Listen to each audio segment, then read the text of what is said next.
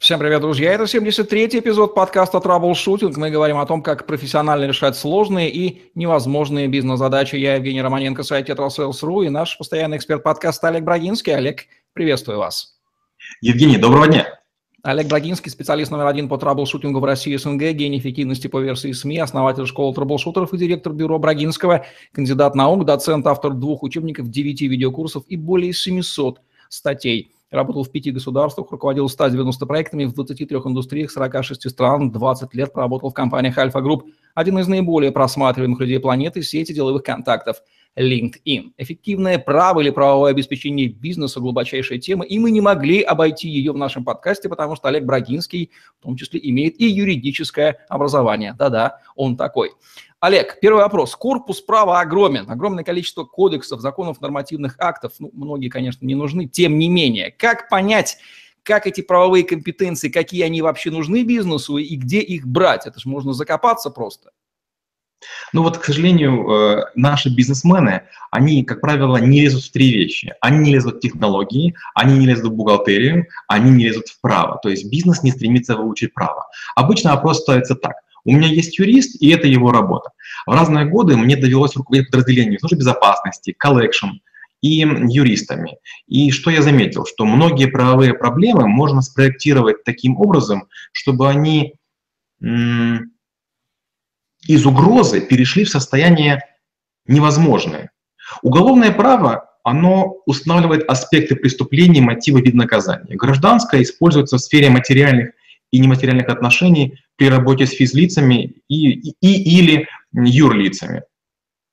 В праве административном э, гражданин э, выступает одной стороной, но в отличие от права гражданского, второй стороной всегда выступает э, государственный орган. Выделяет еще семейное право, трудовое, финансовое, банковское. Это так называемые материальные виды права. А еще есть процессуальное право. Это когда рассматривается не конкретный вопрос, а способ принятия решения и соблюдения правильной формы, которая бы не противоречила общепринятой юридической практике нормы.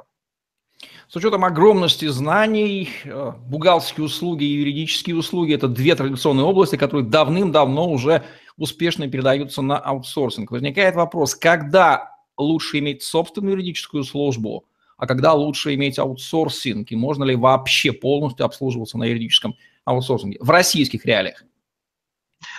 Собственная служба юридическая нужна, если у вас крайне специфический бизнес, который требует узкой направленности правовых действий.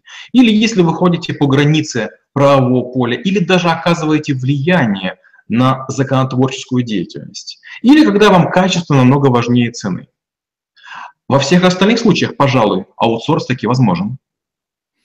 Можно ли описать как-то специфические требования к юристам, обслуживающим бизнес? Ну, кроме юридического образования и какого-то количества лет практики. Что-то еще нужно?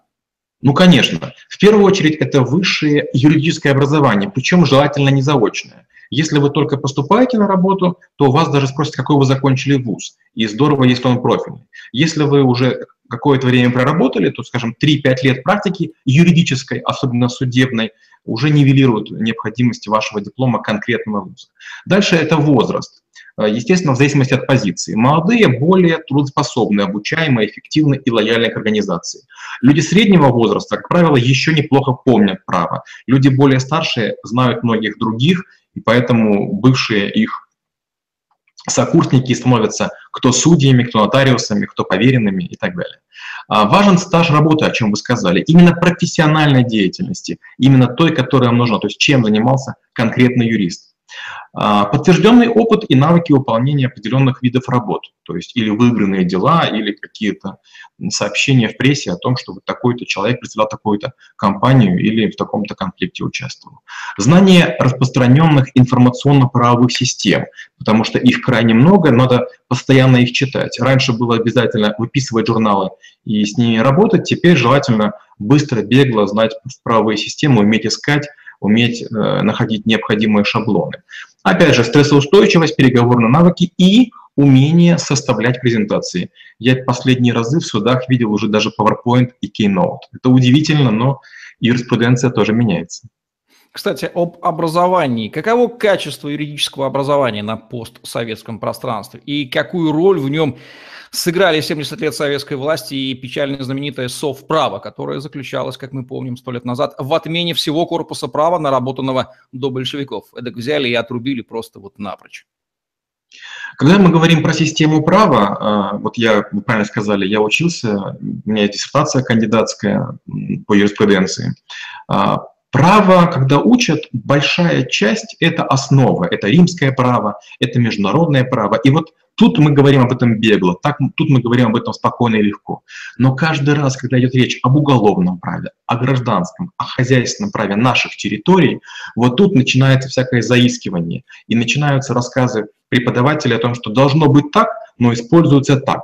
Губернаторам сказали так, а судьям так, и поэтому мы вынуждены читать часто не только кодексы, но комментарии к кодексам. И мы гордимся тем, что у нас право якобы законов и кодексов, а на самом деле у нас все чаще и чаще прецедентное право. И, естественно, юристы со мной не согласятся и будут спорить в комментариях, как в случае и с другими нашими подкастами. Но практика есть практика. Плюсы и минусы юридического образования собственника или руководителя бизнеса какие?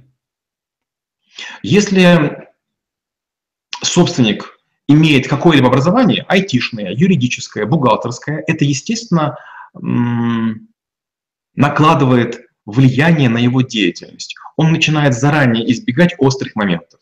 Если же у собственника есть пренебрежение к праву, он говорит, вот я сказал, как делать, а вот вы придумайте. И вот тут начинаются всякие хитрости. Мы называем вещи не своими именами. Мы создаем казусы. Мы заранее не подаем на себя в суд для того, чтобы выиграть, и не было повторного суда по такому же вопросу. То есть начинается такая судебная, досудебная и послесудебная игра. Конечно, какие-то азы права было бы неплохо, чтобы знали собственники. Причем многие организации, банки, страховые компании делают регулярные бесплатные семинары, но там пусто. Я хожу с удовольствием, великолепные спикеры э, здорово рассказывают. Я, чаш, я чашая практика, но вот собственников там нет. Они посылают своих молодых юристов, которые приходят поесть и уходят. Им это еще не важно, потому что это не их уровень. А как часто встречается вопиющая правовая безграмотность собственника и руководителя бизнеса, особенно вышедшего из 90-х, когда мы помним, какое время было, и как это сказывается на бизнесе? Какие дыры видны вам сразу в этом бизнесе, которых в упор не видит собственник? Ну, наверное, точнее не скажешь. Действительно, люди, которые были рождены или строили свой бизнес в эпоху правового нигилизма, они имеют предубеждение. Мало того, у них есть твердая уверенность, что когда к ним придут полицейские, будет торг о цене, а не по сути. И поэтому, когда они становятся объектами каких-то заказных мероприятий, они не понимают, они говорят, ты скажи, сколько заплатить нужно. А я объясняю, послушайте, заплатить не нужно, нужно сделать экспертизу, нужно проверить одно, второе, третье, изменить систему пуска наладки, изменить инструкции. Они говорят, ну так мы можем заплатить, зачем это все менять? То есть большинство людей не, не готовы менять окружение, документарную базу, технологии. Они говорят, давайте это сделаем визуально для всех красиво, построим такую ширму, а за ширмой будем работать как и раньше. Но с другой стороны, часто скажем, скандинавы, часто немцы, французы, они отказываются, они говорят, нам все нравится. У вас терпимое качество, мы можем доработать. Мы там дошлифуем, дополируем, докрасим. Но вот то, как вы обращаетесь с рабочими, это непостижимо. У вас есть два технолога, которые понимают в клее и в мастике. Если кто-нибудь из них упадет в чан или им руку отрежут, а у вас нет ограждения, а у вас нет специальных лент, а у вас нет стоп-кнопок, то мы же неправильно построим производство. Кстати, здесь мы переходим к вопросу о коррупционных рисках в правоприменительной практике на территории российской, постсоветской территории. Какие они могут возникать в силу такого вот отношения и расхристанности всей этой а, конструкции, и как с ними работать, рисками? Э, у меня была одна не очень красивая ситуация в бизнесе, где мои бывшие друзья, мои бывшие партнеры – в моих же интересах якобы подали в суд на компанию, где я был партнером. И вроде все шло красиво, вроде все шло хорошо, ничто не предвещало беды. У меня был сильный юрист, который в этом хорошо разбирался. Такой взрослый дедушка, который системно, не нарушая правил, ничего не делал. Но вдруг мы узнаем о том, что прошел суд, на котором мы не были. Я к дедушке говорю, дедуленька, я же тебе плачу денежку каждый месяц. Он говорит, не было извещения. Мы на почту, а там, говорят, извещение было. И в конце концов мы поняли, что есть некая компания, которая, например, посылает пустые конверты. Есть компания, которая там а, занимается, они, кстати, тоже называются трэблшутеры. Они специальными такими уловками решают вопросы. Недавно с похожей компанией я вот в Москве сталкивался. Они придумали схему, как один из моих клиентов может избежать ответственности. Она вся на грани права и, знаете, здравого смысла. Вроде бы все логично, но выглядит чудовищно нелепо. Но, к сожалению, коррупционная составляющая – это на долгие годы неотъемлемая часть нашей работы. Причем берут часто борзыми щенками. Вот недавно, скажем, попросили мотоцикл Дукати. Юридическая служба, что собственная, что, говоря, деньги она, безусловно, кушает, но вот как измерить ее эффективность в экономическом выражении? Ну, наверное, есть несколько вещей, с помощью которых можно измерить эффективность службы юридической. Я бы сказал, наверное, есть ну, три основных критерия. Первый критерий. Здорово, когда у вас юристы есть, но вы о них не слышите. То есть ваши коллеги, ваши сотрудники на них не жалуются. Мол, нормально работают, с ними проблем нет, договора делают, все соблюдают, э, все регистрируют и так далее. Второе – это когда другие боятся судиться с вами и пытаются вопросы решать в порядке досудебном из серии. Да, слушай, с твоими зверями работать не хотим, давай договоримся тут сейчас на салфетке, потому что в суды идти с собой ну, бесполезно. И третье, в судах, если доходит, вы одерживаете победы убедительные такие, что апелляции не происходит. Вот, пожалуй, три таких вещи. Хотя, если вы будете работать с людьми, которые раньше были юристами в министерствах или крупных компаниях, они будут говорить, наши основные KPI – это количество рассмотренных документов или листов, которые мы согласовали и подписали, или количество отправленных и согласованных нами писем в госорганы и партнеров. Но это, конечно же, не очень интересно. Вряд ли существуют собственники руководители, которые уверены, что у них все в порядке с точки зрения правовой защиты бизнеса. Как им быстро понять, по каким признакам, а может быть и нужно провести некий экспресс-правовой аудит сторонним третьим человеком, чтобы выявить некие правовые огрехи или дыры, или эти огромные риски, висящие над ними как домокловый меч, хотя они об этом не знают? Ну, первое, если э, вы слышите о том, что у вас большие длинные договора и их долго не подписывают. Второе, если вы ставите подпись на договоре, а еще не подписи контрагента, потому что бывают случаи, когда подменяют листы, когда меняют текст, то есть лучше, чтобы быть э, все-таки последним, кто ставит подпись. И, естественно, в том случае, если вы злоупотребляете факсимиле и позволяете другим ставить свои подписи, печати, штампы, есть вероятность, что этим злоупотребят тем или иным способом. Бизнес работает не только с коммерческими контрагентами, но и, скажем так, с небизнесовыми структурами, различными государственными и т.д. и т.п. В чем разница в первой и второй области, и нужно ли быть более прозорливым, более осторожным, что ли, держать руку на пульсе в случае работы с небизнесовыми структурами? Как-то я был на одном мероприятии, где были большинство людей намного старше, чем я, многие из них были в мундирах, и вот поднимая первый тост, один из людей, невероятно высокая должность в системе правовой, он сказал примерно такую фразу. Давайте выпьем не за право, которое право, а за правую руку. Ну и все поняли, что имеется в виду за телефонное право. Мол, право-то правом, но вот когда вам звонят, то если вы действуете так, как позвонили, вам уже должны или деньги, или встречную услугу. То есть система юриспруденции заинтересована в том, чтобы в нее пытались вмешиваться. Потому что если вы решаете вопросы по сути, вы беспристрастны, вы мало кому нужны. Второе, это надо понимать, что для создания, при создании законов в них заранее закладываются лазейки. И на кого-то эти законы не действуют. Третье, это надо понимать, что все системы не бизнесовые работают по простому принципу. Сначала решение, а потом обжалование. То есть сначала вы заплатите налоги или что-то другое, а потом хотите обжалуйте вечно, долго. А, надо понимать, что небизнесовые структуры используют время. Для бизнесменов время важно, для них нет. Поэтому часто встречаются длительные и неформализованные процедуры.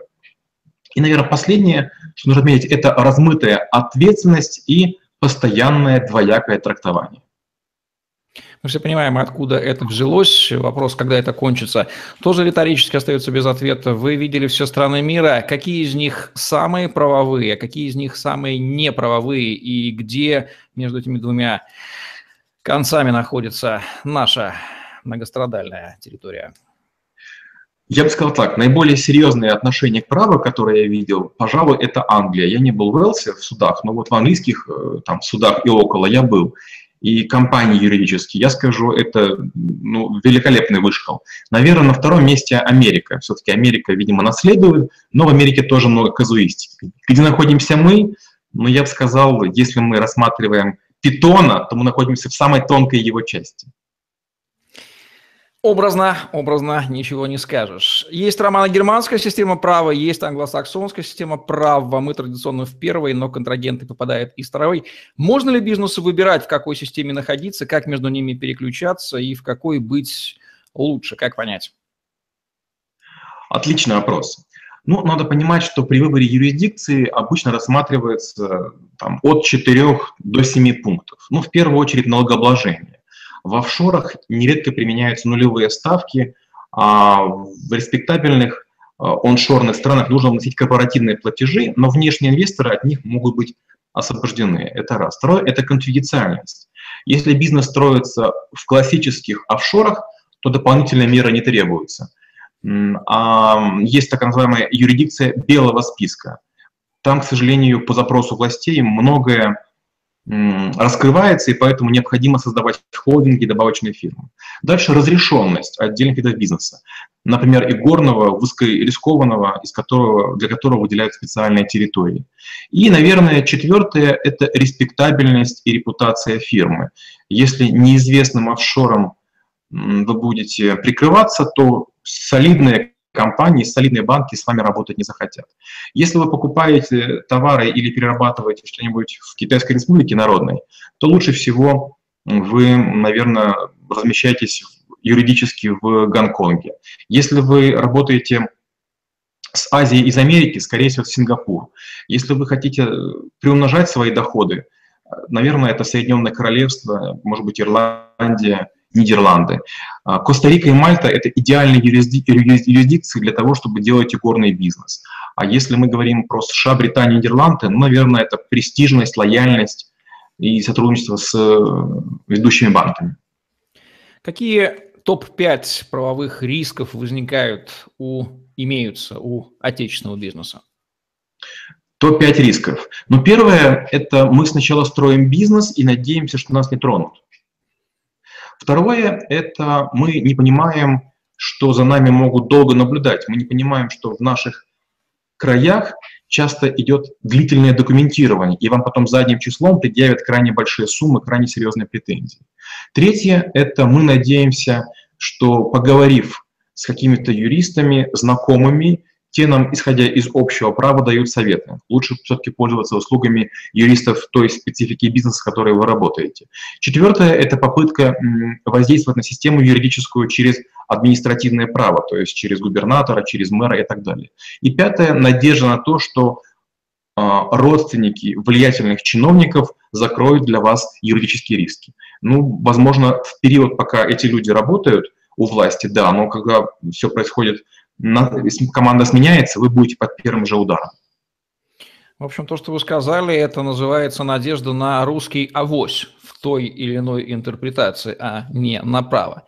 Симптоматично, однако. Как правильно выбрать э, аутсорсинговую компанию? У всех громкие имена, есть большая четверка, есть поменьше. Но вот как их отобрать для себя? Ну, нет ничего лучше, чем рекомендации, потому что надо понимать, что люди, которые продают, приходят на переговоры, это обычно люди в хороших костюмах, в хороших прическах, а, у них хорошая кожа, правильные жесты, и они таких переговоров провели множество. Поймите, вы как водитель пытаетесь разговаривать с механиком, который ковыряется в моторе, а вы мотор не видели. Вам будут рассказывать любые сказки. Вам скажут, кого они знают, для кого они судились. И большинство людей даже не пытается проверить. Поэтому первое – это сарафанное радио, второе – это проверка рекомендаций.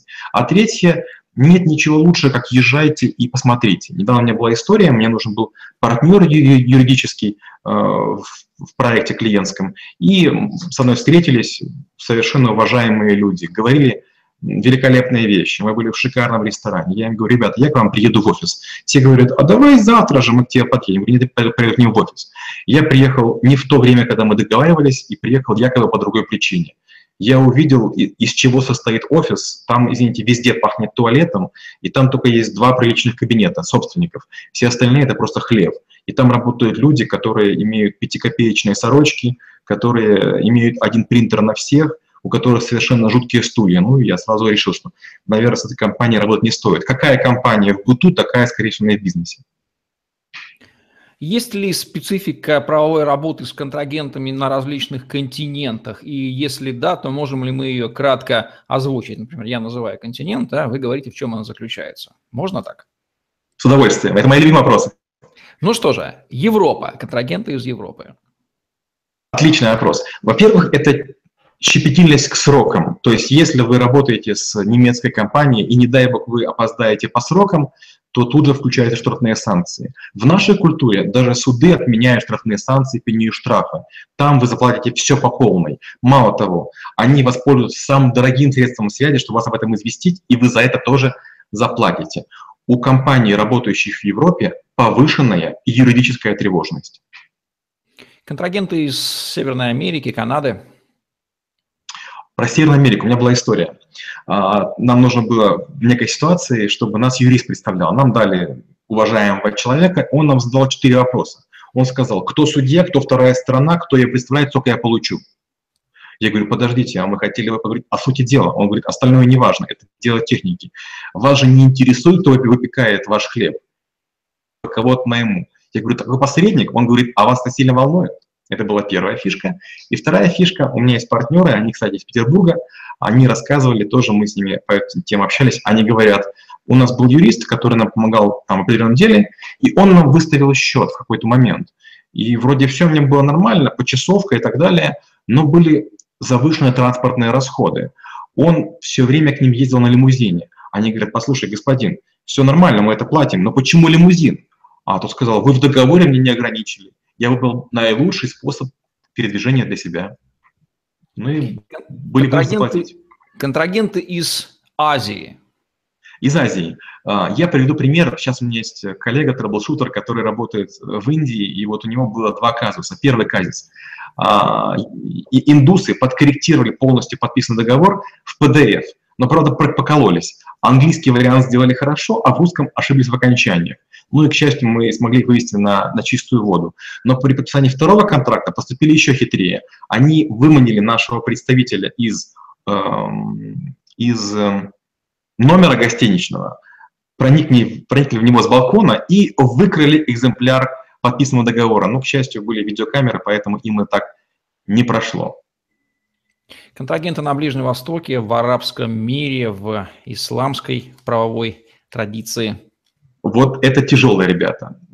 Почему? Потому что там есть такое понятие, как догма права. Это мнение ученых-юристов по вопросам права. И вот э, высокая степень обобщенности и абстрактности мусульманского права требует частого привлечения ученых-юристов к разъяснению правовых норм. И вот э, там правовая доктрина используется как основа для разрешения имущественных споров. И мнение мусульманских юристов, так называемых улемов, толкующих положение священных книг Корана и Сунны, признаются источниками права. То есть, получается, у нас говорят, два юриста, три мнения, а там даже не юристы имеют мнение по вопросам права. Два континента, к сожалению, близких нам по уровню порядка и ментальности. Латинская Америка и Африка. Там какие особенности контрагентов? Правовой работы с ними? Давайте начнем с Африки. Традиционное право Африки – это совокупность неписанных правил поведения, устно передающихся из поколения в поколение и частично защищаемые государством. Вы будете смеяться, но процентов 70 права – это э, обычай. Нормативный акт и прецедент примерно процентов 15. Сейчас африканское право часто сравнивают с пирогом, где право есть обычное и европейское – где второй слой европейского права, он гораздо тоньше. Например, у нас такая была история в Гане. Мы стояли, и нам нужно было там получить некие документы. И нас не пускали полицейские в туалет. Ну, там некая была такая спорная ситуация. И вот мой товарищ пошел и своей не святой водой окропил заднюю часть здания. Его повязали и увезли. И потом, когда мы спорили, нам сказали, это обычная процедура. Если бы вдвоем сделали, вас обоих бы увезли. У вас э, нет никакого пермита, просто вы не знали местных законов, поэтому полицейский вам дорогу преградил, вы испугались. Вы могли его оттеснить и пойти. Вы законов не знаете, поэтому вам так вот произошло. Когда мы говорим про Латинскую Америку, нужно понимать, что там большое есть количество а, стандартизированных схем.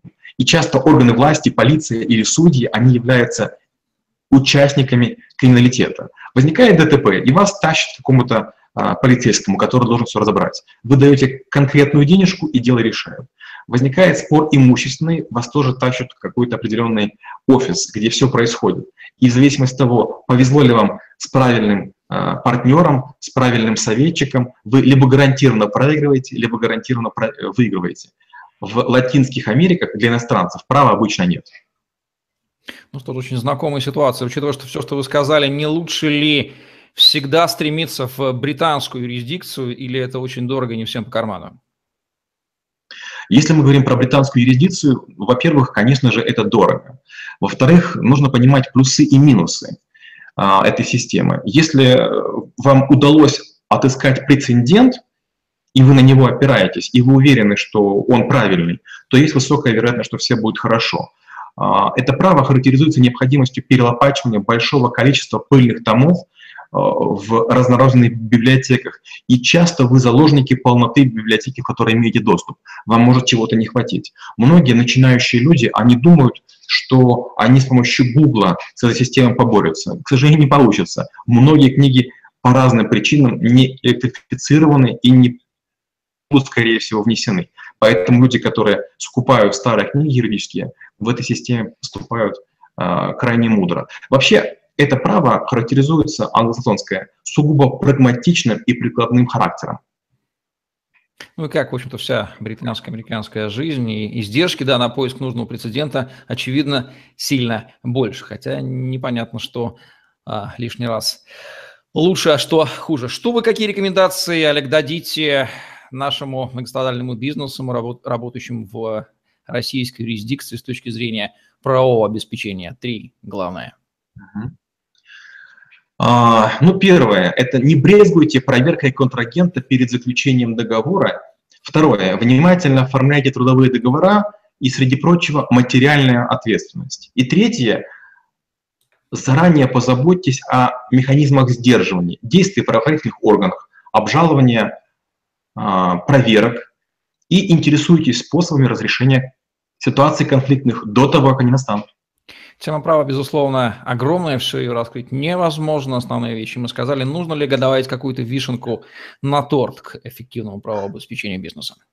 Пожалуй, мы сказали все, что хотели. Ну что же, здорово. Это был подкаст «Траблшутинг», где мы говорим о том, как профессионально решать сложные почти невозможные бизнес-задачи. Олег Брагинский, Евгений Романенко были с вами. Ставьте лайк, подписывайтесь на наш YouTube-канал, чтобы не пропустить новые интересные видео с вашими любимыми экспертами. Позаботьтесь о правовой безопасности. Понятно, что все дырки не закроешь, но стремиться, по крайней мере, хотеть-то этого нужно. Ляпов допускать нельзя. Вот такой основной посыл от нас с Олегом. Всем удачи, всем пока. Спасибо и до встречи через неделю.